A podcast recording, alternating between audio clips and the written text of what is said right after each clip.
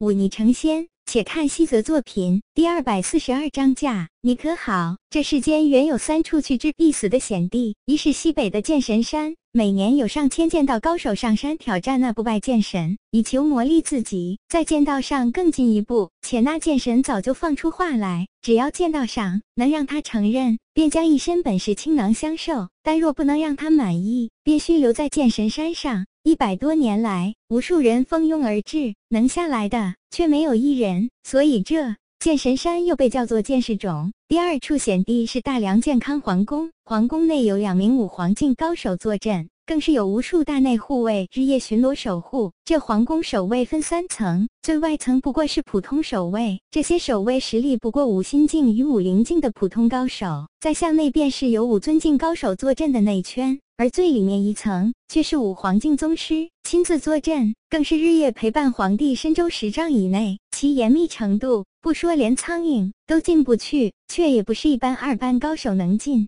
得去的更不用说出来。十几年前，曾有擅长藏匿潜伏的高手与人打赌，说能进皇宫中摘下皇帝帝冠上的一块翡翠。当天夜里，他也真的就去了。可第二日一早，他的头颅就被挂在了皇宫外的销售台上，而且有传言说，这位高手才不过闯到了第二层。这第三处险地，便是大隋的金帐王庭。大隋虽然被大梁的世子称作野蛮未开化之地，但大隋勇士的实力却是一等一的强，比起大梁的顶尖。武者也不遑多让。再者，每位大汉继位，都会从各大金帐部族中征召最顶尖的勇士，赐以姓名，地位与大汉甲字相当。这些被赐名的勇士，乃是大汉的亲卫，日夜陪伴在他左右。不过，自从二十年前令千红一人闯入金帐王庭，面对几十名大汉亲卫全身而退后，金帐王庭就成了一个笑话。大梁的读书人。甚至戏称大梁之人皆可入内与大汉共饮。当然，这不过是句玩笑话。真正见过蛮人凶残的老兵，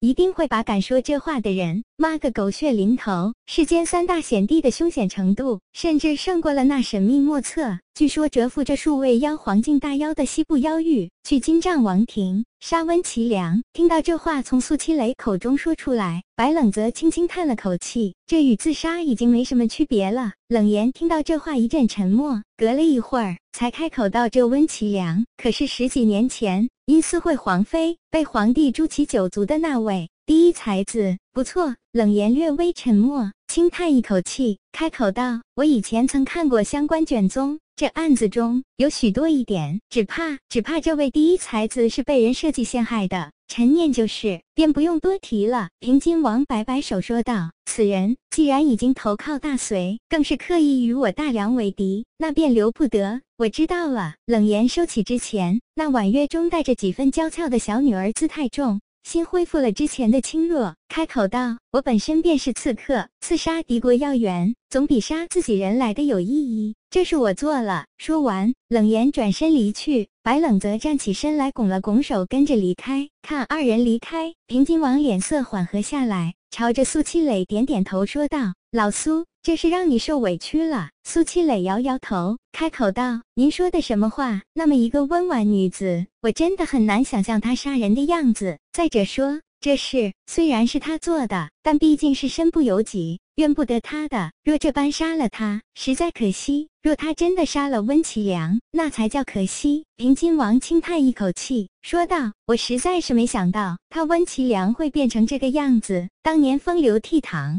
狂卷肆意时，敢叫李安欢脱靴作画的，便只有他一人罢了。可惜他不该惹李安欢。平津王叹了口气：“我何尝不知他是被人设计陷害？可那又怎样？与皇妃密会于皇宫之外，被皇帝撞上，便是证据确凿。这可是诛九族的大罪。他能活着逃出来，已是万幸。当年我见他落魄逃到北地，便收留了他。只是不知为何。”这事却被健康那边知道，一封密旨令我将他就地诛杀。那时我也是意气用事，昏了头，念及旧情之下，打开城门将他放到北原。本想着让他在草原上苟且度过余生，至少不致被迫害致死。可谁能想到，他心中满怀恨意，居然投靠了大隋。以他的本事，几年间便成为大隋手握大权的肱骨之臣，更是在那大汉重病时，悍然将权力掌握在自己手中，挟天子以令诸侯。他与大梁为敌，更是策划了之前那场大军南下的局，欲要拿下北地，直逼大梁腹地。于情于理，于公于私，爹是我这老朋友，也保不了他了。白冷泽追出门去，几步赶上冷言，轻声道：“你真要去刺杀那温其良？我可听说这位大人物，乃是身居大隋金帐王庭中，几乎与那大汉寸步不离，只怕没那般容易。我有的选吗？”冷言转脸。看着白冷泽说道：“不去便是死，去了不论成败，至少死得其所。”白冷泽轻叹一口气，沉默一会儿，开口道：“此事也不急于一时，不妨过两日再走。我这里有些东西，虽然未必能帮得上你，却总好过没有。”冷言眼睛里重新焕发出神采，直勾勾地看着。白冷泽目光流转间，满是深意。你可不要想歪了。白冷泽摸了摸鼻子，说道：“我是怕你完不成这任务，到时候还要我再去一次。你知道的，我这人最是被懒。”冷言展颜一笑：“若冰雪消融，大地回春。我知道啊。不过我若回来了，也送你一样东西。”白冷泽暗觉不妙，却依然开口问道：“是什么？”我啊。冷言笑得灿烂：“若我活着。”回来了，便嫁给你可好？白冷泽微微一愣，但随即脸上露出几分难得一见的羞怯，尴尬道：“谁稀罕？”冷言伸出白葱也似的手指，在他脸上轻轻一刮，随即快走几步，接着便传来他银铃般的笑声。白冷泽摸了摸自己的脸颊，呆了一会儿，这才嘟囔一句：“妈的，被调戏了。”